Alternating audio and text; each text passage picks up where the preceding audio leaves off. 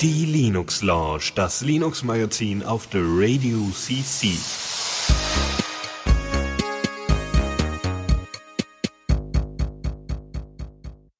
So, guten Abend und äh, willkommen bei der Linux Lounge. Mal wieder nach drei Wochen mit Fallrehren. Ja, ja, wir haben es uns voll verdient, doch. Ja, Ja. genau, die gute Und Pause. Lukas natürlich. Also Ja, hallo. der andere da. Der vergessen hat, das Fenster dazu zu machen. Oh nein, dann machst du noch eben zu, bevor es hier uns reinhupt und äh, Ja, passt dann schon. irgendwie so Krankenwagen reinfahren in dein Zimmer und sowas. Die kommen ja, kommen ja immer durchs Fenster, habe ich gehört. Mhm. Ja. Hört sich Mhm. manchmal so an, jedenfalls in manchen Podcasts. Ah. Ja, ja, also kommt immer drauf an. Ja, cool. Wie geht's uns denn heute?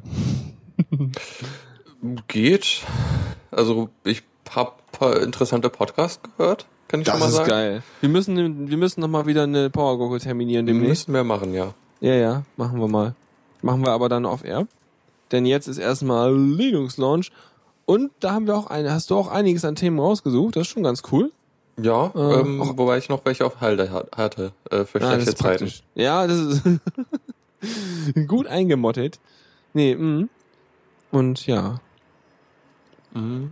Ja, ja. Fangen ja, wir an, schon. oder? Genau. Neues aus dem Repo. Und Ja. ich übergebe dir das mal klammheilig, heimlich. Okay, dann nehme ich mir den Firefox 32 raus hier.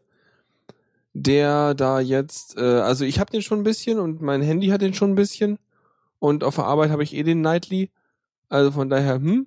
Und der ist ja auch, also neu war der laut dem Heiser-Artikel am 3.9., also was? Ist schon ein bisschen her, was? Aber macht nix, weil, Moment, wieso haben unsere Kollegen das nicht abgearbeitet? ich bin verwirrt. Ich habe nachgeschaut, sie haben es nicht gemacht. Die Schweine. Na egal. Äh, ja, was ich, was spannend ist an Features ist einmal das ähm, Public Key Pinning, was äh, ich dann mal an dieser Stelle erklären wollte. Ähm, denn wir kennen ja dieses, dieses übliche Problem mit so, weißt du, diese ganzen SSL-Zertifikate. Es funktioniert ja so, dass ein Browser ein paar Stammzertifikate hat und davon abgeleitet werden irgendwelche Trust Chains aufgebaut und am Ende muss in dieser Verkettung das Zertifikat stehen, mit dem der Inhalt signiert wird, den du dir gerade abrufst und dann ist es okay. Und das Problem ist halt, wenn da mal sich jemand dazwischen klemmen möchte, dann muss er nur eine von den ähm, von den äh, Certificate Authorities, also ähm, von den Stellen, die Zertifikate ausstellen, äh, irgendwie unterwandern oder mit deren Key Zertifikat ausstellen, womit er dann wiederum äh, ja halt eben ein Zertifikat für deine Seite erzeugt, was halt original auch genau diesen Weg hätte im Prinzip, äh, diesen Zertifizierungsweg oder einen ähnlichen, der aber auch genauso von so einem Root-Zertifikat weggeht. Und dann sagt dein Browser, okay, ja, nee, finde ich prima, ist voll valide und alles und voll gut. Und da gab es wohl mal so einen Diginotar-Angriff, wo halt Chrome den entdeckt hat, aber äh, Firefox halt nicht. Und das Feature rüsten sie jetzt nach. Und das läuft dann so, dass der Browser für, ich glaube zumindest einige Webseiten, eine Art, eine Whitelist hat für äh, Hashes des Public Keys des Zertifikats dieser Webseiten. Also sowas wie Twitter und Mozilla.org und sowas alles.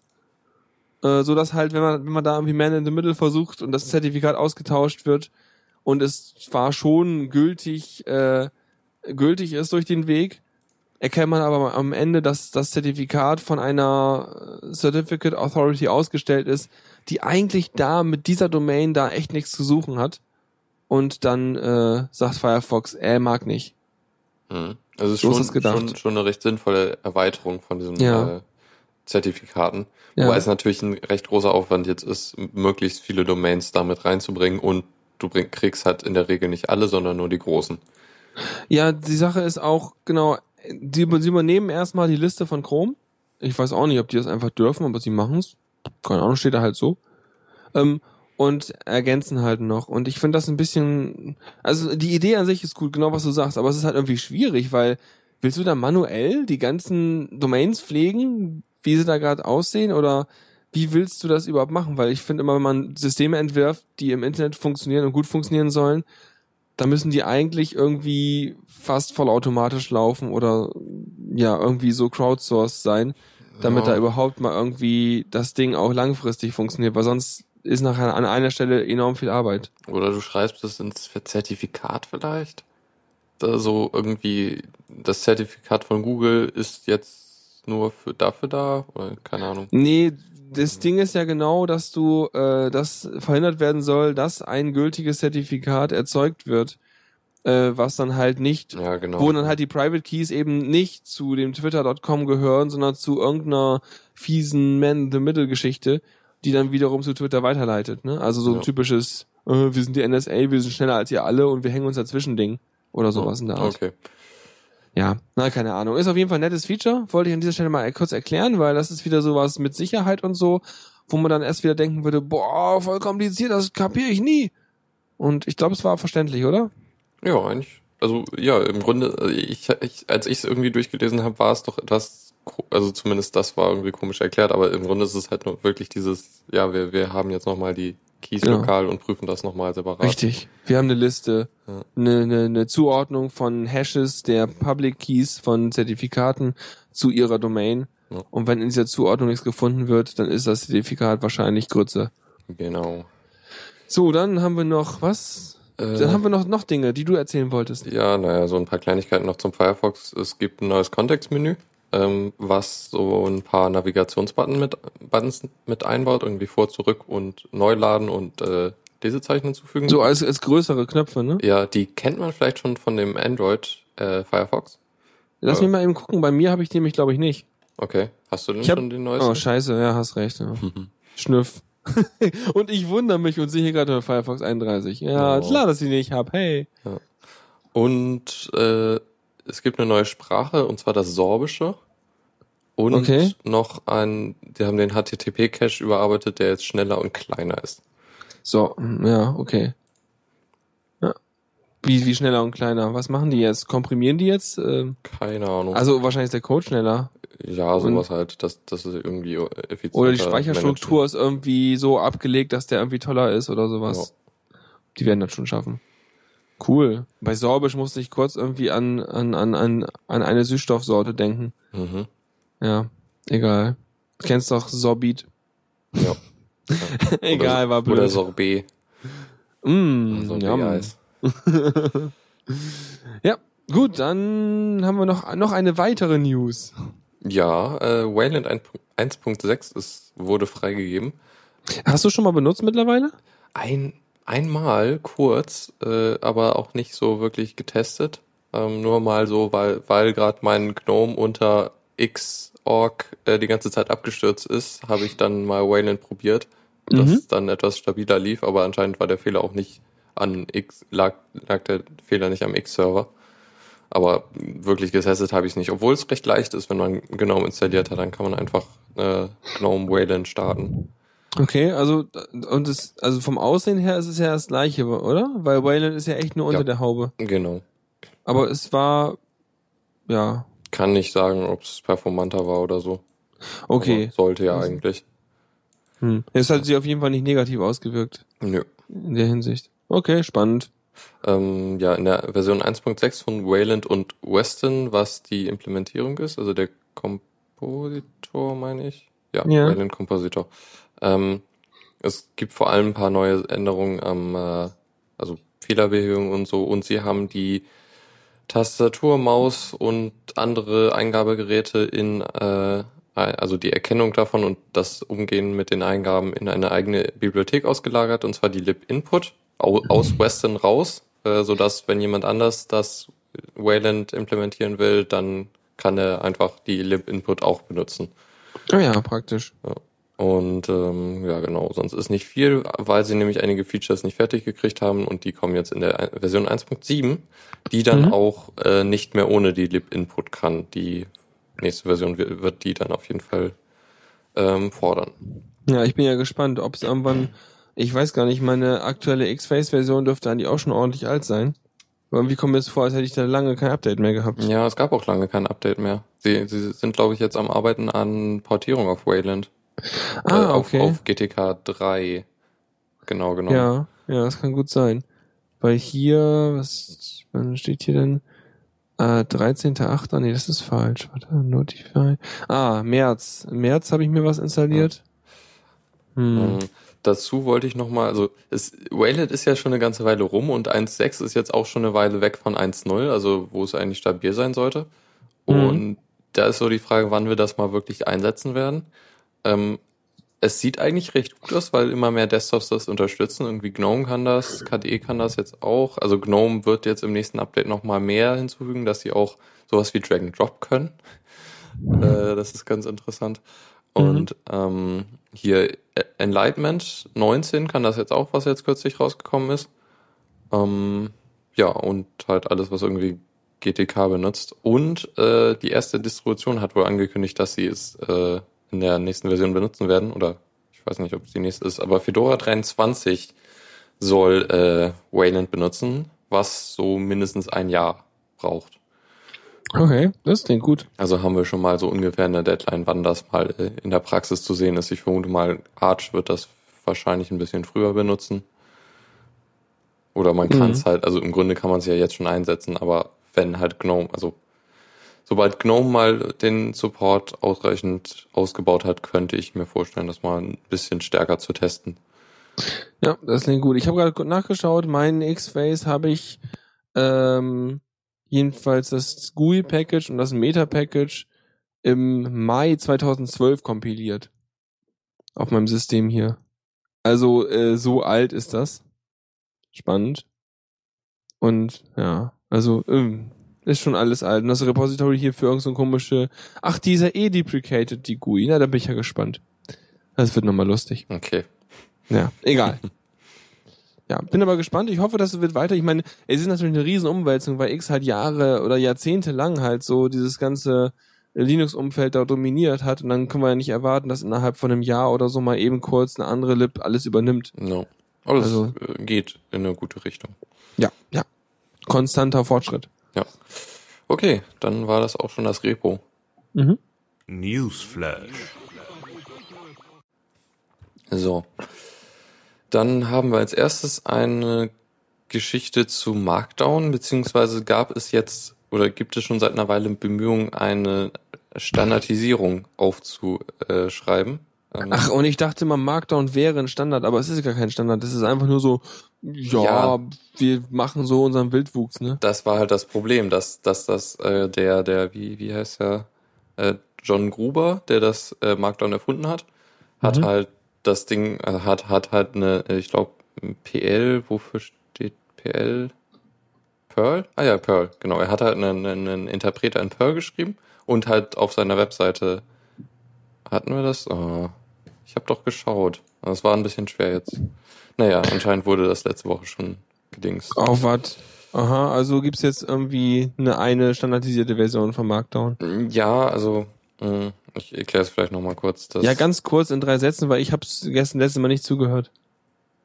Ja, ähm, das Ding ist halt, er hat halt nur, ähm, hat seinen Interpreter draufgeschrieben und ein bisschen dazu geschrieben, aber jetzt halt keine exakte äh, Standardisierung, so wie, wie, wie man das halt implementieren sollte.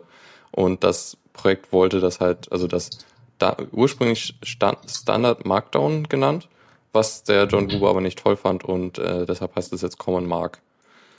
Mhm. Okay. Wie das nochmal die Kurzversion. Ich denke, Das ist cool, dann können alle irgendwann sagen, hier äh, kannst bei uns in Common Mark editieren. Ist auch okay. Ja. Dann äh, kommen wir zu Medienzeug. Netflix unter Ubuntu.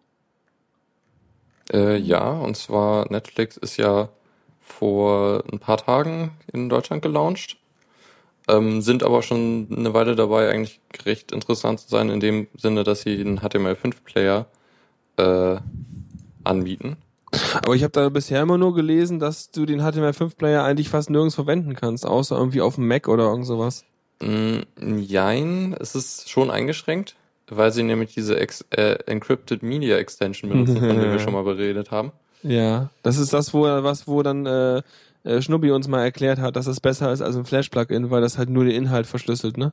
Ja. Das war dieser Scheiß, weißt du, wo wir alle aufgeregt haben, so, äh, jetzt kommt dieses ganze Verschlüsselungszeugs in HTML-Standard, mimimi. Mhm. Mm, und jetzt haben wir es endlich.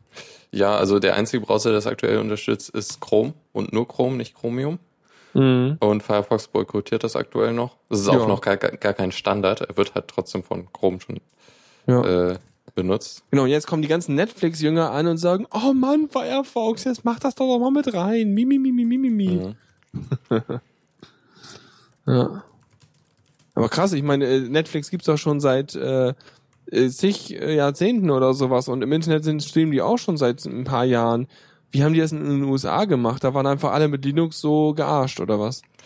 Ja, ne? beziehungsweise ha- halt Pipelight ist ja rumgekommen. Ja gut, Ähm, aber das ist ja auch nur so Halbseiden. Ist ja auch nicht so geil. Und ähm, also das Ding ist halt, bis vor ein paar Tagen oder ja, im Grunde vor, bis vor einer Weile war es halt so, das ging im Chrome. Allerdings musstest du deinen User Agent ändern.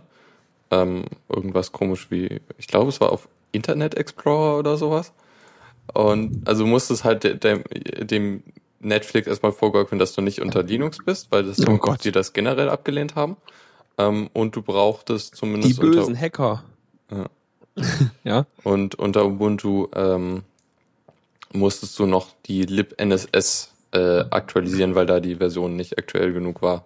Okay. Ähm, was halt jetzt äh, der Fall ist, ist, dass äh, Netflix wohl halt auf Ubuntu zugegangen sind äh, und gesagt haben, so wenn ihr hier mal die libNSS in der aktuellen Version, also Ubuntu 14.04 aktualisiert, dann würden wir mal unseren äh, User Agent Filter äh, äh, erweitern und dann könnte man halt direkt ohne diesen User Agent Switcher äh, halt Netflix unter Ubuntu mit Chrome benutzen.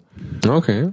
Ähm, was schon mal ein Schritt in die richtige Richtung ist. Also zumindest, ja, man es, es, es macht diese komische äh, Sperre da zunichte. Das Ganze ist immer noch nicht so, so schön, weil, weil wegen diesem äh, Ex Encrypted Media Extension. Aber zumindest geht's halt mal und das ist schon, schon ein Fortschritt eigentlich. Ja, ich meine, Netflix hat dann wahrscheinlich mal wieder die gleichen Probleme, die alle solche äh, Streaming-Media-Dinger haben. Sie müssen ja irgendwie den ähm, Leuten, von denen sie den Kram lizenzieren, versichern, dass der Kram nicht, äh, also nur innerhalb ihrer äh, gekauften Lizenz verwendet wird. Und das schließt ja meistens nicht das unendliche Vervielfältigen und Speichern beim Kunden ein. Mhm. Und Ja, ist halt die Frage, wollen wir jetzt das nicht, also wollen wir das jetzt einfach unser, aus unserem HTML5-Standard rauslassen und dann halt lieber, lieber das nicht haben oder reinnehmen und halt dann in Kauf nehmen, dass das HTML jetzt nicht sowas unterstützt. Das ist halt so, äh, Ich weiß nicht, vielleicht, vielleicht, hm, es ist aber auch wieder so ein Ding, wo kann ich wenig zu sagen, weil es Ja. ist wieder so ein Politikum mehr oder weniger. ja, es Ich ist mein- halt, ja, Ich fänd's halt cool, wenn man sagen würde, pass auf, hier habt ihr eine Schnittstelle, damit könnt ihr was machen. Heißt das dann auch, wenn das ein Standard ist und ein Browser möchte sich HTML5 äh, Standardbrowser nennen oder HTML5.1 oder was auch immer das wird, dann muss er dann, dann muss er das ja unterstützen. Das wäre halt uncool. Andererseits als Kunde möchte ich halt gerne einen Browser nehmen und sagen, ich kann damit jetzt alles tun, weil es ist jetzt ein HTML5 Standardbrowser. ja, hm. Hm. Oder man würde sagen, pass auf, hier machen wir noch einen extra Standard für den Kram und dann ist es halt ein HTML5 plus äh, Media Encryption Browser Ja, oder sowas- sowas. sowas- das fände ich cooler, glaube ich. Ja, und, und vielleicht ist es halt auch besser, je nach, also vielleicht wäre es gut, wenn das halt einfach kein HTML5-Standard wird, sondern halt als Proposal da, da bleibt, aber dann halt irgendwie von den Browsern oder von irgendwelchen Erweiterungen äh, können, implementiert ja, wird. ja, die können das ja auch freiwillig im, im, unterstützen, wenn Ja. sie wollen.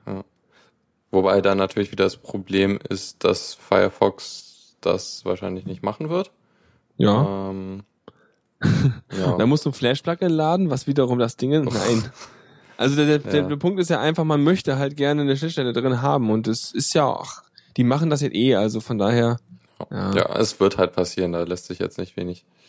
Ja, aber ich find's schon geil, wenn das halt, weil es ist einfach kein, es hat nichts mit hübschen Webseiten zu tun. Es ist wirklich ganz sehr weit disjunkt von Mhm. HTML, also vom Hypertext-Zeug, Ja. dass es plötzlich eine Schnittstelle gibt, um irgendwelche Media-Streaming-Dinge, Enkodierung, Dekodierung irgendwie zu regeln.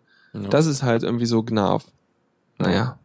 Naja, ähm, es ist So. zumindest schön, in Anführungszeichen, dass dass jetzt mal es einen Streaming-Anbieter gibt, der halt auch leichter die Möglichkeit li- gibt, unter Linux Sachen zu schauen. Ja, und überhaupt dieser Weg von wegen, hey, wir würden auch HTML5 Content ausliefern, also so richtiges äh, MP4-Zeug und so halt in irgendwie, Mhm. ne? Also ohne solche Plugins, die halt noch wieder dein ganzes System übernehmen könnten oder wollten oder wie auch immer. Mhm. Das finde ich schon gut und ist schon eine gute Richtung. Und weil man halt eben damit so einen Standard hat, der halt nicht mehr vom Betriebssystem abhängig ist. Weil mit Silverlight muss natürlich auf dem Windows sein oder auf irgendwelchen anderen Ja, oder Dingern. Pi- Pipeline benutzen, genau, oder was auch Pipeline nicht benutzen. so super performant ist. Wobei Genau. Silverlight nirgendwo perform super performant nicht ist. mal auf Windows läuft performant. Nee. Ich habe mal hier, wenn ich Watch Ever angucke, also ich habe vier Kerne, 2,6 Gigahertz und drei davon sind 50% ausgelastet und einer ist 100% ausgelastet, wenn ich da Ja. irgendwas gucke. Das klingt sehr danach, dass die einfach kein, keine äh, GPU ausnutzen. Also das, Das ist einfach schrecklich. Coding. Ja, und das geht nicht. Und wenn du halt so einen Standard hast, dann kannst du es wirklich nativ laufen lassen, den Quatsch. Ja. Und dann geht das. Genau. Ja. Jo. So. Achso, äh, Haskell-Fund sagt, dass Firefox das noch bekommen soll. Ja, mir wäre auch so gewesen, als wäre, als wäre das, äh, ja, würde der es noch benutzen. Wenn Pipeline GPU nutzen würde, ne? Dann machen sie es aber bei mir trotzdem nicht, weil meine GPU, die kann vernünftig Video wiedergeben und alles. Ja. Und durchrechnen. Das ist nicht das Problem. Ja, Silverlight muss sterben. Echt mal. Noch, noch mehr als Flash. Ja, ähm, ja, aber es ist zum Glück auch kleiner als Flash, von daher stirbt es vielleicht auch Ja. einfacher. Aber Flash ist schon ziemlich, also ich benutze Flash eigentlich gar nicht. Manchmal sagt YouTube? Soundcloud, es würde, nee, Auch ich nicht mehr? benutze YouTube nur über HTML5 mittlerweile. Oh, okay, da, da, da, das ist mir neu. Ja, Du ja. meintest das- mal, du würdest den immer noch benutzen wegen... Ja, ich habe mir jetzt, ich, ich, nee, ich habe mir jetzt angewöhnt, das über HTML5 zu machen. Da muss ich halt bei jedem Video manuell umstellen auf 720p, bevor Mhm. ich es maximiere, weil sonst immer wieder der andere Stream geladen wird, wenn ich Escape drücke und wieder aus dem Vollbildmodus rausgehe. ja, Da habe ich keinen Bock drauf. Das ist noch nicht gut, aber es ist schon halbwegs benutzbar. das stimmt. Und ich gucke auch nur aktuelle Videos, von daher sind die eher alle schon in WebM oder was die da haben enkodiert. Mhm. Also klappt das. Ja. Ja. Gut. Ähm, Lassen wir das Thema mal hinter uns. Ähm, dann kurz Android. Äh, und zwar, nachdem jetzt Apple irgendwie mit ihrem neuen Kram angekündigt haben, dass alles komplett verschlüsselt wird standardmäßig und sie keinen Zugriff mehr darauf haben, ähm, macht Android das jetzt auch. Und zwar mit Android L wird es so sein, dass die Telefone standardmäßig verschlüsselt werden. Ich habe mir heute Morgen äh, im RSS-Feed das auch durchgelesen. Das war sowohl bei Basic, Basic Thinking als auch bei Cashys Blog und habe mir dann gedacht so, ach wie jetzt? Ach verschlüsseln. Ich mach das mal und habe dann heute Morgen mal erstmal mein Handy eingestöpselt bei der Arbeit, erstmal mein Handy verschlüsselt, was dann auch tatsächlich irgendwie so eine Dreiviertelstunde gedauert hat oder so. Mhm. Und dann habe ich mich gewundert, hm? Das habe ich mir tatsächlich auch gedacht. So, und dann wollte ich es machen und hatte kein Ladekabel dabei. Nee. Aber ich musste erst echt über 80% Akkuladung haben, bevor er es Mhm. mir überhaupt erlaubt hat. Obwohl ich am Strom hing. Sonst- Ist halt, ja, ja, wahrscheinlich, weil weil es halt echt nicht schön ist, wenn der Akku leer wird. Richtig. Da wollen sie auf jeden Fall sicher gehen, dass der durchkommt, auch wenn das meinetwegen Ladekabel explodiert. Ja. Ja. Auf jeden Fall lief das dann so ab. Er hat sich halt dann direkt neu gebootet. Also erstmal, erstmal musste ich meine Finger, meine Sperre vom Handy hatte ich bisher, ja, hatte ich bisher nur auf Finger bewegen, ja. Also Mhm. mega unsicher. Was soll's. Und er meinte erstmal so, nö, änder das mal. Ich so, okay, Pin. Und dann meint er so, so, und dann bootet er neu und kommt in so einen lustigen Modus hoch und dann macht er erstmal, ich encrypte mal mir einen Arsch voll hier, zack. Und dann dauert das und dauert das und dauert das und irgendwann bootet er wieder und dann kommt er hoch am Anfang mit, ja, jetzt mal deinen Pin bitte. Und dann gibst du deinen Pin ein. Hm. Ja, und dann, dann, dann bootet dann erstmal das, dann bootet erst das, das Betriebssystem, das Android-Zeug. Und dann geht's weiter wie zuvor. Hm. Aber Also ich, kann ja, hm? Ja, äh, sag. wenn ich jetzt mal auf mein Handy gucke, habe ich jetzt, wo die Verschlüsselung an ist, das muss ich mal vorwegschicken. Also ich merke nicht, dass es langsamer geworden ist oder sowas, weil ich mache jetzt keine datenhungrigen Super-Einsätze da. Vielleicht wird OpenStreetMap ein bisschen langsamer, ich weiß es nicht. Weil ein Benchmark, den ich da gelesen hatte, der war mal so, dass es fast die Hälfte langsamer wird im Dateizugriff. Okay. Ähm, kann sein. Auf jeden Fall, wenn ich jetzt sage, ich will meine, meine Zugangsart ändern vorne, wie ich meinen Bildschirm locken und unlocken kann, kann ich nur noch auswählen zwischen Face Unlock, PIN und Passwort. Also Muster, Finger bewegen und kein Zu keine Displaysperre funktionieren nicht mehr. Mhm. Was sich auch ändert ist, wenn ich mein Handy anstecke an Rechner, dann wird's nicht als äh, wird's nicht als MTP-Device aufgeführt, bis ich einmal meinen Bildschirm unlocked habe und den Code eingegeben habe, richtig? Ja. Das ist ein wichtiges Sicherheitsfeature, damit man nicht über das USB trotzdem rankommt. Und äh, wenn man natürlich so eine Sperre drin hat, ich meine, das kennt ihr, die alle vernünftigere Sperren drin haben als Finger bewegen, dann kann man halt seine Notification Bar oben nicht runterziehen und die Messages werden nicht angezeigt oben, wenn man eine neue SMS kriegt oder so in der Ja. Ähm, das kann sich eventuell mit Android 11 ändern, hoffe ich zumindest, weil da möchte ich zumindest die Option haben, dass ich das also zumindest anschauen kann auf dem Lockscreen und da gibt's ja dann irgendwie mehr mit Lo Lockscreen Not Not Notifications irgendwie. Okay. Ich dachte, man könnte sich vielleicht, oder man kann sich wahrscheinlich jetzt auch so behelfen, indem man halt ein Lockscreen-Widget reinpackt, was dann wiederum irgendwie SMS oder irgendwas Ja. anzeigt. Das, oder Notifications anzeigt, aber wahrscheinlich Hm. kommt das dann mit dem L. Aber ich find's okay, das brauche ich nicht unbedingt. Ich meine, Ich hab- die wichtigen, hm? Ich habe mein, äh, mein Telefon eigentlich schon seit Ewigkeiten mit einem Pin. Und, Ja, ich war zu faul. oh, Ja. Und auf meinem Tablet zum Beispiel, ich meine, das ist so eine Sache, ne? Weil da sind ja auch meine Accounts drin, also Google-Account zumindest. Und da Tablet will ich halt nix haben, da habe ich nicht mal Finger bewegen, weil das ist mein Buch, ja, das habe ich neben neben dem Bett liegen und dann mache ich irgendwann auf an und dann lese ich weiter und dann mache ich wieder auf den Ausknopf und dann ist wieder Ende. ja. Da will ich nichts locken. Ich kann natürlich einstellen, dass er das Display nicht lockt, wenn ich äh, den Knopf drücke. Mhm. Das kann man einstellen in dem Sicherheitsmenü. Ähm, Äh, ja, beziehungsweise kannst, also zumindest unter Cyanogen Mode kannst du da recht genau sagen, wann er einen Timeout setzen soll oder wie lange Ja. dann. Also Aber ich, ich wüsste halt gar nicht, wie ich dann, wie ich dann mein Handy locke, wenn ich nicht darüber. Ich wüsste nicht, wie man es absichtlich macht. äh, keine Ahnung. Genau. Ja. Deswegen habe ich so. Ist auch egal. Auf jeden Fall wollte ich das nur dazu beisteuern und jetzt, jetzt, jetzt wird Android einem das aufzwingen mit Android L. Jupp. Und vermutlich hoffe ich dann noch mindest, zumindest, dass sie dann auch irgendwie an die Hardware mehr Anforderungen stellen, dass die halt immer irgendwie einen Verschlüsselungschip mit drauf haben, dass das nicht so viel äh, äh, ist ja schon im, ja, der, der, diese ARM-Package, diese Packages haben ja schon immer Crypto-Cores mit drin. Mhm. Also ich vermute mal, ich weiß es nicht, er hat es da vermutlich mit einem mit einem anderen Handy gemessen, nicht mit dem Nexus 5. Ich vermute Ja. mal, dass das schon entsprechend Hardware-Support drin hat. Ja, okay. Egal, ist eh nicht wichtig. Hm. Hm, braucht halt noch mehr Akku dadurch, ne? Musst du auch überlegen. Ja. Mehr Rechenzyklen, mehr Akku. Naja. Und dann hörst du deinen schon. Podcast durch und dann dekodiert er halt während deines Podcasts irgendwie 80 Megabyte an Daten, was nicht so viel ist, aber trotzdem. Und dann muss halt jedes Ding nicht nur irgendwie drei, äh, keine Ahnung, 30 Prozessorzyklen durch, sondern dann irgendwie plötzlich 40 oder so. Hm. Mein armer, Ja. armer Akku. Schnüff, schnüff. Ja, mal schauen, ob, ob, ob ich dann immer noch zwei Tage durchhalte. Das ist jetzt schon immer ein bisschen knapp oh am je. zweiten Tag. Oh. Okay. Schnüff. Wir sind die Android Lounge. Guten Tag. Wir machen weiter mit Linux. äh, ja, und zwar mit den apt, äh, apt-Paketmanager unter Debian und Ubuntu und äh, weiteren Derivaten, kann man sagen. Ja, Äh, Aptitude-Zeug. Ja, ja nee, das ist- also nur apt. Also Aptitude ja, ist ein anderes Programm, was aber Genau. mit dem gleichen Kram arbeitet, ne? Ja, ist verwirrend.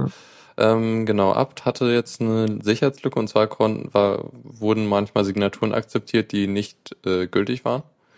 Das ist Ähm, blöd. Ja, das ist recht doof. Und das wurde jetzt aber halt auch gelöst unter Debian und Ubuntu. Also Das ist gut. sollte man updaten. Ja, los, updaten. Ja, das ist, ja, weil, weißt du, das ist ja so das Ding, weißt du, wenn, wenn in meinem Repository, bei meinem Gentoo zum Beispiel drin steht, ähm, das und das Paket, gibt's ein Update für, ich so, okay. Und da gucke ich doch nicht noch irgendwie nach oder vergleiche irgendwelche äh, Fingerprints oder irgendwas, weil ich da davon ausgehe, dass das mein Paketmanager für mich macht. Mhm. Ne? Der macht ja am Anfang immer irgendwelche Hash-Checks und Krams Ja. und Zeug. Deshalb ist er so langsam. Und ich meine, irgendwo, ich frage mich immer, irgendwoher muss der ja mal die Master Keys gehabt haben irgendwie oder die Signaturen oder so, aber das ist vermutlich in dem Paket drin, wo ich am Anfang beim Installieren vom Gen 2 einmal hab überprüfen müssen, ob ich auch tatsächlich das richtige äh, TAR-Archiv runterlade äh, und dann dort einen Hash gemacht habe, damit ich Mhm. auch weiß, dass ich die richtigen Master Keys am Anfang mit Ja. auf mein System bekommen habe, vermute ich mal. Beziehungsweise die werden ja auch regelmäßig aktualisiert. Musste ich letztens über bei Pac-Man machen, weil da ein neuer Maintainer zugekommen ist mit einem neuen Key. Ach so? Okay, ja, habe ich nicht hier, muss ich nicht scheinbar. Okay. Ja, vielleicht haben, also das ist glaube ich bei Arch auch, also ich, ich habe Arch so lange benutzt, dass ich das mitgekriegt habe, als die auf äh, verschlüsselte Pakete umgestiegen sind. Also sie haben es noch nicht so super lange. Mhm. Ja, gut. Dann immerhin. Sicherheitslücke, update euren Kram und äh. Tuxi hat schon. Und ja. Nächste Sicherheitslücke in WordPress-Themes. Und zwar, Was, wie, was, wo? Oha. das Ding ist halt, anscheinend wusste ich auch noch gar nicht, dass Themes Plugins mitliefern können. Nee, können die eigentlich auch nicht. Okay. Eigentlich sind Themes sind Themes und Plugins Plugins. Also da kann eigentlich nichts Oder mitgeliefert können werden. die Plugins voraussetzen, die man dann nachinstalliert? Also was Themes machen können, glaube ich, ich glaube, es gibt seit ein paar Versionen so Drop-ins, was irgendwie so eine Art äh, Plugin-Derivat ist oder so, aber Mhm. Jedenfalls gibt es. ähm, nur, oder warte mal, ich lese mal gerade den Text hier. Ähm, ich glaube, hiermit ist aber nicht WordPress-Plugin gemeint, sondern damit ist einfach ein Stück Software gemeint. Weil sie schreiben ja hier, dass es ein Plugin, der ist der Plugin Slider Revolution ja, äh, Probleme macht. aber Und da ich glaube, steht, Slider, ja, da steht halt ziemlich explizit WordPress Plugin. ja, ich guck mal gerade, was das für ein Plugin ist. Das ist aber komisch, das geht eigentlich nicht. Hm. Hm. Crazy. Eigentlich kann's das nicht. Okay. Hm. Naja, weiß auch nicht. Sonst lest es auch nochmal genauer durch. Also ich wüsste es eigentlich nicht, dass man, eigentlich, wenn du ein Plugin installierst, installierst du eins und wenn du ein Theme installierst, dann läuft eigentlich, dann klickst du es an und dann kriegst du ein Theme, aber du kriegst dann nicht irgendwie noch ein Plugin dazu einfach. Hm. Also, ich kenne das halt so, dass es bestimmte äh, Slider und solche Sachen gibt, die dann in irgendwelchen Themes mit verbaut sind. Aber meistens hast du dann nicht extra noch ein Plugin dafür, sondern ja, eher so ein Widget oder ein Designelement, was du dir mit irgendeinem Shortcode irgendwo einbinden kannst. Okay, na gut. Egal, was ist denn das Problem erstmal? Äh, das Ding ist halt, dass es in diesem Plugin eine Lücke gibt und zwar und da mö- ermöglicht halt Zugriff auf Dateien auf dem Server. Und im Zweifel kannst du halt auch auf die Datenbank zugreifen. Äh, ah, mh, blöd. Also du kannst dadurch auf die Datenbank zugreifen und dann irgendwie Passwörter und so auslesen. Oh je. Okay. Ja, ist so, auch doof. Genau, und es ist halt brisant, äh, wie der Artikel meint, weil es halt in einer großen Zahl von WordPress-Themes verbaut ist. Oh, ohne Mhm. dass die Nutzer des Themes sich dessen bewusst sind. Ich gucke mir mal, er hat eine Liste von potenziell äh, betroffenen Themes hier. Mhm. Und das sind auch tatsächlich irgendwie so, ich würde mal sagen, gute 500 oder so. Ja, es sind halt recht, anscheinend recht viele äh, Bezahl-Themes. Ja. Ja, gut, ne? Die sollen natürlich hübsch und schön und toll aussehen, aber das ist natürlich auch blöd, die zu testen dann damit, ne? Mhm. Ach so, was? Hier steht dran Secure? Ach, hat eine Liste, welche die sicher sind, ja? Anscheinend. Mhm. Äh, Ist auch die Frage, ob man dann das Plugin selber von, von Hand aktualisieren kann, aber ich hoffe mal doch schon. Geil ist übrigens, ich klicke mal gerade irgendeins von den Themes an und auf, das sind alle auf Theme Forest, was so eine Theme-Kaufseite ist. Mhm. Die ganzen Dinger sind offline genommen, die ganzen Themes. Mhm. Haben sie gut ich eigentlich reagiert. Wiedergefunden. Ja. grad- obwohl doch, da ist eins. Ein paar sind schon offline genommen. Okay, also sollte man irgendwie ein eigenes Theme mal irgendwie installiert haben, sollte man auch äh, gucken, ob es in der Liste ist und wenn ja, dann vor allem, wenn es ein. Theme mit Slider ist, ne, weil das ist halt der Part davon. Ist halt die ja okay, das das also Slider aber. ist halt immer, du hast ein Bild und dann rutscht es zur Seite und das nächste und das sind meistens solche mittig zentriert auf der Startseite positionierten Dinger. Mhm, ja. Und äh, wenn du die Option hast, einen Slider bei dir im Theme anzumachen, solltest du auf jeden Fall nachgucken. ja, Mhm. okay. Gut. So viel dazu. Dann, äh, ähm, was haben wir noch? Nee, das haben wir nicht. Okay, gut. Zockerecke. So, und dann haben wir ein interessantes Spiel, also schon, schon, ja, es ist schon echt, echt spannend. Und zwar geht es um Hack and Slash. Ähm, Okay, nicht. Sagt mir nix. Ja, ähm, Double Fine. Ähm, klingt nach einer guten Firma. Äh, Ja, die irgendwie Tim, Tim Schafer, der Monkey Island Ja, ja. gemacht hat. Ja. Äh, die haben ja schon einige recht gute Spiele rausgebracht, irgendwie Broken Age zum Beispiel, was jetzt hoffentlich irgendwann mal den zweiten Teil kriegt. Ähm, jetzt fallen mir Dinge nicht ein. Äh, muss ich mal eben nachschauen. Was, was macht man bei dem Spiel? Äh, ja, vielleicht erstmal das Spiel. Ähm, das Ding, also es ist so, so äh, Zelda angehaucht, so du bist halt, du spielst als Alice. Ähm, das ist äh, Re Referenzen auf etwaige ähm, mhm. Dings sind beabsichtigt. Mhm. Und ähm, ja, man läuft halt als minimal aussehende äh, Link Link ähnelnde äh, Figur rum und hat ein Schwert, was ich glaube ein USB-Stick ist. Und ähm, im, also zumindest am Anfang, man kriegt halt noch wesentlich mehr Items und man äh, ist in der Lage, die Welt zu manipulieren. Also man kann halt auf den Code oder also auf äh, also man kann Variablen setzen, die in der Welt äh, halt irgendwas verändern. Und okay. damit kannst du zum Beispiel irgendeinen Gegner dazu bringen, irgendwie so so äh, Hostility äh, einstellen, wie Hostile of False oder so.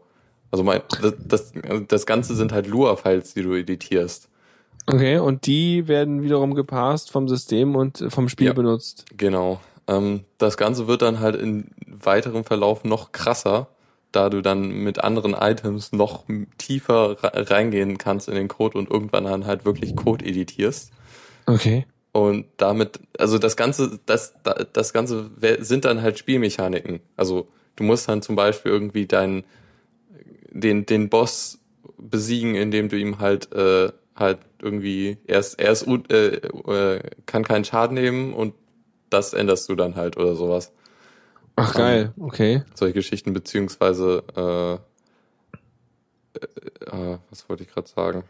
Verdammt. Okay, also genau, das sind so Sachen.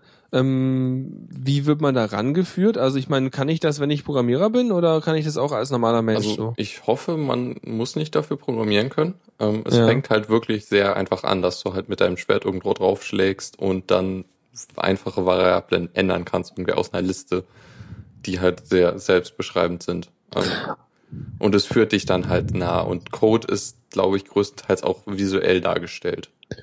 Mhm. Okay. Also ist, ähm, ja, Lua ist natürlich wieder so eine Sache, ne? Das fängt ja bei eins an zu zählen. Aber ansonsten, äh, klingt schon geil. Und das mhm. ist jetzt draußen, das Spiel. Äh, ja, schon eine Weile lang und auch für, unter Steam und für Linux und so. Und äh, sie haben mit dem Release auch den kompletten Source Code freigegeben, weil das Ding ist äh, sehr stark modbar. Ey, geil, das heißt, ich kann es einfach so spielen? Äh, keine Ahnung, ich, keine Ahnung, oh. wenn du den Code selbst kompilierst. Wahrscheinlich, ne? Aber trotzdem, wenn es halt geil ist, dann kann man auch mal eben einfach mal ein bisschen was hinblättern dafür. Das ist ja, auch schon okay.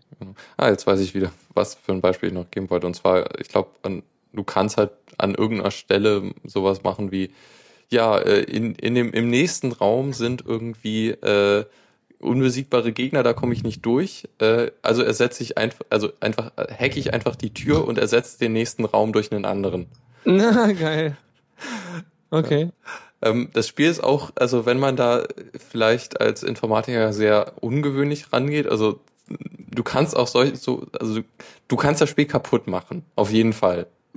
Weil du halt doch sehr viel ändern kannst. Dann, dann gehst du halt ein Stück zurück in der Zeit. Du hast auch so ein Feature, wo du halt irgendwie ja, vorige Punkte besuchen kannst und dann irgendwie alternative Zeitlinien aufbauen kannst und solche verrückten Geschichten.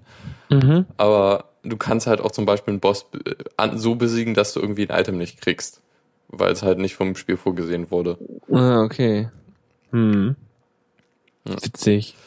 Auf jeden Fall werde ich es mir mal anschauen, wenn es mal billiger wird. Gerade kostet 20 ja. Euro. Ja, und äh, mein, mein tolles Steam-Plugin-Ding sagt, dass es das bei Humble Widgets für 16 Euro gibt. Ja, also noch nicht so super viel. Aber es gibt's doch günstiger. Am 10. September gab's das für 10. Na egal. Ja. Aber das Schöne ist, es gibt dieses tolle Wunschlisten-Feature, was ich jetzt letztens erst entdeckt hatte. Oh. Dass man dann E-Mails kriegt, wenn man was günstig oh. gibt. Ja, das wusste ich noch gar nicht. Ich habe 22 Sachen auf meiner Wunschliste. Das wird jetzt so furchtbar. Ja. Wenn ich immer Mails kriege, dann muss ich das kaufen. ja, jedenfalls, ich bin sehr gespannt, das mal selber ja. zu spielen. Ja, ja. Ähm, auf jeden Fall sehr spannend. Ja, nee, das, die Grafik fand ich irgendwie auch ganz nett. Und dann läuft man sich halt irgendwie so durch so eine, ja, Side-Scrolling-Welt mehr oder mhm. weniger, ne? Ja. Ja. Also, ja, das heißt, äh, eher so Top-Down an sich. Achso, naja, das eine glaub, war so ein bisschen von der Seite, das sah irgendwie ja. so aus. Mhm. Ja, also sehr schönes Spiel auf jeden Fall. Kann man sich vielleicht auch mal ein bisschen anschauen. So, was haben wir noch? Äh, ja, genau, kurze Info. Wir hatten ja jetzt irgendwie den nächsten Teil von Borderlands, The Pre-Sequel. Der Teil sollte ja für Linux kommen. Ich glaube, der kommt Anfang, Anfang August, der ist schon draußen. Ich habe keine Ahnung von Borderlands. Ich habe Ja, nur egal. mal das Logo von denen auf Steam gesehen, aber sonst nichts. Das ist gut. Äh, jedenfalls haben sie jetzt doch äh, entgegen voriger Aussagen angekündigt, dass äh, Borderlands 2 auch auf Linux portiert wird. Ähm, was eigentlich eine gute äh, Nachricht ist. Also kann man den Teil jetzt auch unter Linux spielen. Wo es, ich weiß nicht, hast du das? Ich, irgend, es gibt ein Level von äh, ein DLC, wo du eine, eine Rollenspielkampagne in Borderlands spielst. Okay. Das Nee. sah eigentlich ziemlich lustig aus. Ja. Ja. Cool. Sch- schon ein interessantes Spiel. Man braucht dafür, glaube ich, mehr, mehr Freunde, um die das auch spielen, damit man richtig viel Spaß hat. Ich glaube, allein ist das nicht so super spannend. Also jedenfalls Vermutlich. hatte ich im ersten Teil nicht so viel Spaß allein. Irgendwann wurde es doch etwas öde. Okay. Naja, ich hab's ja nicht gespielt.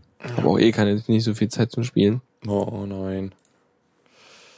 So, dann haben wir noch äh, The Book of Unwritten Tales 2, was wir, glaube ich, auch mal besprochen haben, als, im, als es das Kickstarter lief. Äh, sie sind jetzt im Early Access und auf Steam. Also man kann halt schon die, das erste Kapitel spielen, glaube ich. Jedenfalls ist es gerade so, dass sie die äh, Spiel, äh, die das kapitelweise, ich glaube, jeden Monat ein Kapitel rausbringen, Mhm. ähm, bis es dann halt fertig ist.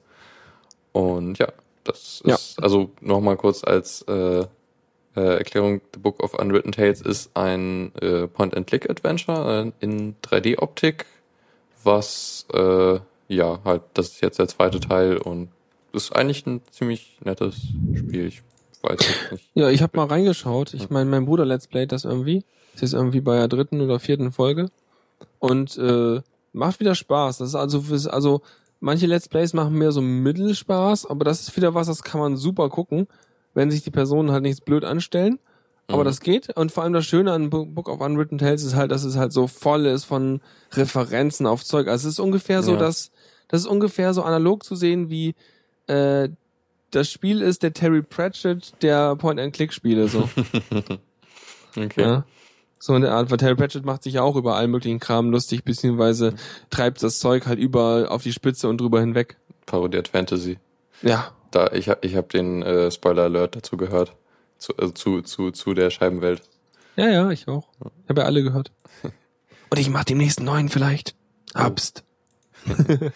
Cool. Ja. Was haben wir noch? Ähm, ja, das letzte noch mal. Hast du eine traurige Melodie, die wir einspielen können? Nee. da, da, da, da. Ah, ja, ähnlich. Ja, äh, Mojang wurde aufgekauft. Also die Leute, die Minecraft machen, und zwar von Microsoft. Ja, ich glaube, ich glaube, das hat niemand noch nicht wahrgenommen, der irgendwie Internet das anmachen stimmt kann. auf jeden Fall. Weil alles, all, das ganze Twitter, das ganze Diaspora, das ganze alles war voll damit. Mhm. Ähm, und mittlerweile denke ich mir so, nö, Das- bleibt mir weg. Ding ist halt, ähm, die haben, sind ja so als Indie äh, Firma an, haben angefangen. Minecraft war ja mal irgendwie Ja, schon so das Vorzeige-Indie-Spiel. Ich würde aber sagen, Mhm. dass sie das schon länger nicht mehr sind, weil das Spiel Nee, echt das groß ist, geworden weißt du, ist. das ist, das ist wie, äh, das ist wie irgendwelche Produkte auf Kickstarter, die plötzlich 10 Millionen einfahren. Dann Mhm. kannst du auch nicht mehr davon reden, dass das eine kleine Graswurzeldache ist. ja. So richtig. Ja, ähm, war auch so, also irgendwie Notch, der Erfinder und so, der hat ja jetzt angekündigt, auch nachdem der Deal durch ist, äh, die Firma zu verlassen, weil er einfach keine Lust mehr drauf hat und jetzt irgendwie wieder kleineres Zeug machen will. Genau. Ähm, Finde ich total nachvollziehbar. ja, auf jeden Fall, weil es du willst irgendwie dein kleines Projekt machen und damit Leute glücklich machen, aber Minecraft ist jetzt halt echt groß und das ist halt Ne, echt ein ja. Aufwand, das irgendwie zu managen und Genau, ich denke mal, er hat das auch nicht so, er hat das auch am Anfang, denke ich mal, gehörig unterschätzt, hat das gebaut, hat gemerkt, oh, kommt gut an, das hat ihn motiviert und dann weitergemacht, weitergemacht und so weiter. Und irgendwann ist das halt so ein Riesending jetzt und dann denke ich sich, ja, hm, das sind aber Ausmaße, da hat er keine Lust, das zu managen. Und dann ist es auch vernünftig, finde ich, wenn man sagt, okay, ähm, ich gebe das jetzt in Publisher-Hände oder in Hände von einer Firma, die halt sich darauf versteht, große Projekte zu Ja. managen. Also es- er hätte er hätte es auch dem Herrn Medon geben können. Stellen wir es gerade vor. Das nächste Update von Minecraft kommt in drei Jahren und außerdem mussten wir einen Level-Editor da rückbauen oder irgendwie Mhm. den Weltengenerator und außerdem versucht, funktioniert die Entrauchung nicht. Nein, aber irgendwie, äh, und wenn er dann halt wieder seinen eigenen Kram und wieder seinen, seinen Entwicklerdrang da mehr äh, stattgeben kann, dann ist das großartig. Ja. Und immerhin hat's EA nicht gekauft. Ja, das ist doch schon gut. Ich glaube, unter EA wäre es echt schlimm geworden. Die, meine Hoffnung ist, oder wo, wo ich von jetzt eigentlich ausgehe, ist, dass die Firma eventuell mehr oder weniger so bleibt, wie sie ist. Und Ja. vielleicht ein bisschen, also dass das halt das Spiel im Großen und Ganzen so ent weiterentwickelt wird, wie es, wie es aktuell läuft. Ich vermute mal, dass, dass, der, dass der Windows Phone Support besser wird. Ja, es, äh, was auch irgendwie die Sorge ist, dass halt irgendwie nicht Microsoft-Plattformen äh, nicht mehr so stark fokussiert werden, irgendwie also sagen wir so, und so. analog dazu kann man sagen, Skype beim, funktioniert bei mir immer noch auf Linux, Das stimmt natürlich. auf ja. Mac auch.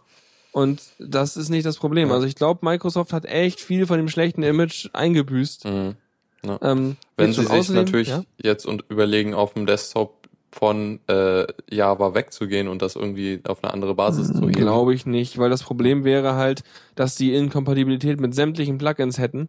Das- und davon ja. lebt halt Minecraft, von diesen ganzen Dingern, die du da reinstopfen kannst und so. Ja. Und es ist schön, dass EA das nicht gekauft hat, sonst sehe ich es nämlich so an wie, du willst ein neues Biom, das gibt's hier als DLC. Ja. Naja, ich, ich bin da positiv und kann es halt voll verstehen, dass sie das so gemacht haben und denk mal, dass das weiter gut laufen wird. Ja, irgendwie so. Und selbst wenn, ich meine, die alten Versionen gibt's ja, Ja. sonst bleibe ich halt lange auf irgendwelchen alten Versionen, das ist auch nicht das Problem. Und sollten irgendwann auch die Authentifizierungsserver irgendwie Mist machen, Dann es gibt, glaube ich, genug gecrackte Versionen auch. Ja. Und mein Geld habe ich dafür eh bezahlt, also von daher passt Ja. schon. Ähm, Mist. Ah, schon wieder vergessen, was ich sagen wollte. Amnesie-Sendung so hier. gut. Oh. Oh Mann, denk doch noch mal drüber nach. Ähm, Verdammt. hm. Ja. Ich habe einen Sendungstitel. Okay. Das ist total. Äh, äh, Schreib's äh, dir auf und dann machen wir den später da rein. So. Okay, naja, mir fällt's glaube ich nicht mehr ein. Egal. Dann weiter. Gut, dann äh, zur letzten Sache. Tipps und Tricks. So, jetzt haben wir ein Tool, was recht cool klingt eigentlich. Ja, Äh, eigentlich, bra- ich brauche aber erstmal einen großen Scanner, der ganz viel durchscannen darf. Oh ja, ein Scanner. Aber eigentlich habe ich gar nichts zu scannen. Also eigentlich brauche ich das Tool auch nicht, aber an sich ist das Tool total cool. Mhm. Äh, nennt sich OCR My PDF ähm, und tut, glaube ich, ziemlich genau das, was das, was der Name suggeriert. Und zwar äh, macht eine OCR-Erkennung, also Text, Texterkennung auf äh, einem eingescannten PDF und äh, ja, macht damit eigentlich ja genau ist halt sehr praktisch, wenn man irgendwie was gescanntes hat und da wissen will, was da drin steht. Und dann hinterher, also da kommt auch wieder ein PDF raus, oder was? Äh, meine schon. Ja, dachte ich so, ne? Also ich meine, er nimmt irgendwie ein PDF oder eine Oh Serie. ja, ja also, äh, äh, hier verwandelt, äh, äh, durchsuch, äh, verwandelt PDFs in durchsuchbare PDF-Dokumente. Genau, das heißt, du machst ein PDF, du scannst es, hast dann halt irgendwie deine, deine Bildsequenz da aus deinem tollen Scanner, schiebst es durch das Tool durch und das macht OCR und legt dann seinen Text, seinen erkannten Text exakt über den gescannten Text. Mhm. Ähm, ich glaube, ich weiß, wahrscheinlich zeigt es dir weiterhin den gescannten Text an, aber du kannst ja Text quasi so hinterlegen im PDF, dass er beim Markieren markiert Ja, wird als Text. genau. Dann kannst du also deinen äh, deinen deinen gescannten Text markieren ähm, und kannst hinterher halt das Ding copy-pasten und so einen ganzen Kram Mhm. oder die Lesezeichen setzen, suchen und so weiter, was super ist. Ja, das Ding ist nur ein- eigentlich ein Shell-Skript, was im Hintergrund die äh, OCR-Engine Tesseract benutzt. Mhm, die ist gut, habe ich schon mal benutzt. Ja, genau. Und macht's halt, macht's halt dann noch einfacher, das zu machen. Also im Grunde muss man, glaube ich. Okay, es hat schon ein paar Kommandozeilenoptionen. Aber man kann hier, ja, okay, man kann einfach sagen, welche Sprache er nehmen soll und irgendwie dann als einfachste irgendwie Input, Output sagen. Und dann macht er das.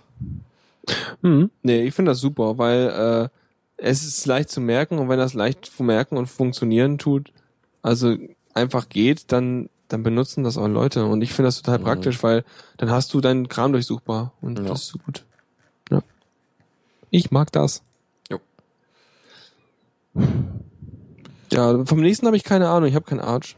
Mm, Ja, nur, nur ein kurzer äh, Link-Tipp und zwar ein Artikel bei Linux und ich über das, wie man unter Arch Linux Pakete downgradet. Ähm, beziehungsweise auch über ein Tool, was das nochmal vereinfacht und also erklärt halt ein bisschen, wie das funktioniert und so. Ist ganz nützlich, das zu wissen, falls man mal irgendwie Sachen äh, kaputt installiert hat. Und dann wieder zurückzukehren zu Ja. der Version, die noch funktioniert Genau. hat. Ja. Ja. Das klingt schlau. Dann haben wir noch eine Empfehlung für Leute, die klicken müssen, um Dateien zu übertragen. Mhm. Und zwar ein ja. FTP-Client, der sich Taxi nennt. Auch, ähm, also es ist, äh, es ist Teil des, äh, oder es ist für den, El- für den Elementary OS Desktop äh, entwickelt worden, was glaube ich dann auch schon Indikator ist für wie die GUI aussieht. Also sehr sim sim simpel und minimalistisch. Mhm. Aber sieht nett aus und macht wohl das, was es soll. Und kann halt verschiedene Sachen, also irgendwie FTP, SFTP, DAF und AFP unterstützt es. Ja, und äh, kleiner und feiner äh, FTP-Client, der irgendwie als Alternative für andere sein könnte. Mhm. Ja, nee, das ist auch nett. Und ja, wobei ich mir da auch wieder überlegt habe, eigentlich für so ein für so GUI-File-Transfer-Zeug kann man im Prinzip auch schon seine Datei Dateimanager verwenden, größtenteils. Wobei halt auch ähm, man dann halt vielleicht nicht so gute Debug-Meldungen hat und so, ne? Mhm, ja. So, Mhm. und dann noch eine kurze Sache. Ich hatte ja mal vor einer Weile den Cool Old Term vorgestellt, was so ein, so ein sehr Retro-Terminal ist, was halt Ja. diverse alte äh, so äh, Konsolen äh, so bernsteinfarbene Ja, Monitore genau. und sowas. und Wo, wofür ich mir fast Qt5 installiert hätte. ja. Äh, jedenfalls, das Ding heißt jetzt anders, was vielleicht, also das hat mich ein bisschen verwirrt, weil ich es dann nochmal woanders installieren wollte und nicht mehr gefunden habe. Das Ding heißt jetzt Cool Re Re Retro-Term. Wahrscheinlich etwas passender, weil es ja nichts, es ist ja nicht so, als wäre es ein altes Terminal-Programm, was man nochmal sehr cool findet, sondern es ist ja, Retro trifft's ja eher. Mhm, ja, Aber nur damit ihr Bescheid wisst, deswegen hast du nochmal reingenommen, ne? genau. Sehr gut. Ah, hier, Verbraucherhinweise. Hm, schön. So, dann ist das schon auch das Ende des Pads. Ich denke schon, ja. Hier ist EOF steht hier am Ende. Mhm. ja. Hey, eigentlich können wir so eine Sendung auch mal mit so den Morse-Code-Zeichen von EOF oder so beenden und dann entsprechend mit passenden Startzeiten anfangen. Ja, Ja. Und wir sind zu früh, ja. Schnüff, Oh Mann. der Tuxi, komm her und erzähl noch was Schlaues, du. ja, hm, habe ich noch irgendwas? Hm, pff, ja, nö, eigentlich nicht. Eigentlich habe ich was Schlaues gemacht. Ich glaube, ach, äh, ich habe ein, Xu- äh, ein Kubuntu installiert als Ersatz. Keine Ahnung, ob das irgendwie interessant ist. Echt? Meine Und ist SSD das- ist gecrashed und dann musste ich ein Ersatzding installieren für kurze Zeit, was jetzt halt äh, bis bis ich eine neue krieg. Und jetzt Ja. teste ich gerade Kubuntu, was Hast du, hast du dir eine, hast du dir so ein Windows, Standard Windows Bildschirm im Hintergrund gemacht und dann eine Kuh draufgestellt? nee, Verdammt, das wäre gut gewesen, das wäre ein Kubuntu. Und als Startsymbol, so wie immer diese, diese Trommeln bei Ubuntu war, müssten da so eine Kuhglocke kommen, so dong, dong. Hm, ja, äh, ja Mu- Mubuntu hatten wir schon mal als Sendungstitel tatsächlich. Ja. Und, mhm, mhm. Nee, es, es, es hat irgendwie so ein paar Probleme mit, äh, mit Verschlüsselung. Äh, die M-Crypt funktioniert irgendwie schlechter als unter Arch, was ich äh, Mhm. schade finde. Ja, du bist einfach Arsch verwöhnt. Ja, alles so einfach da. Ja, alles so, so funktionierend, weißt du? Ja, ja, das ist Ja. äh, schon recht seltsam, weil es einfach Also das, die Installation, wenn du den deinen Home-Ordner verschlüsselst, äh, dann legt er automatisch ein äh, auch auch Konfiguration für einen verschlüsselten Swap an. Das Ding ist, diese Konfiguration funktioniert nicht. Die automatisch Blöd. generierte. Ja. Ja. Das ist schon arg blöd. Ja. Hm. Tja, nee, habe ich nie das Problem. Ich habe meinen Swap nie verschlüsselt. ja. Ich habe aber mittlerweile einen, weil mein RAM ja zu klein ist und Oh. ich keinen Bock hatte, neuen zu kaufen. Tja, Naja. Ja, nee. Ja, ich glaube, nee. wir müssen Ich das glaube, wir machen einfach Länge. zu, ne? Ja. ja, das nützt ja nix. Dann Na müssen gut. wir fürs nächste Mal mehr machen. Dann vielen Dank fürs Zuhören und bis in zwei Wochen. Genau, vielen Dank. Kommentiert schön und, und schreibt Zeugs und äh, Dinge und, und bis denn. Jo, tschüss. Vielen Dank fürs Zuhören. Die Shownotes findet ihr auf theradio.cc zusammen mit dem Mitschnitt und dem RSS-Feed der Sendung. Solltet ihr Ideen oder Themen für uns haben, dann schreibt uns einfach an kommentar at theradio.cc. Wir freuen uns immer über konstruktive Kritik zur Sendung. Bis in einer Woche.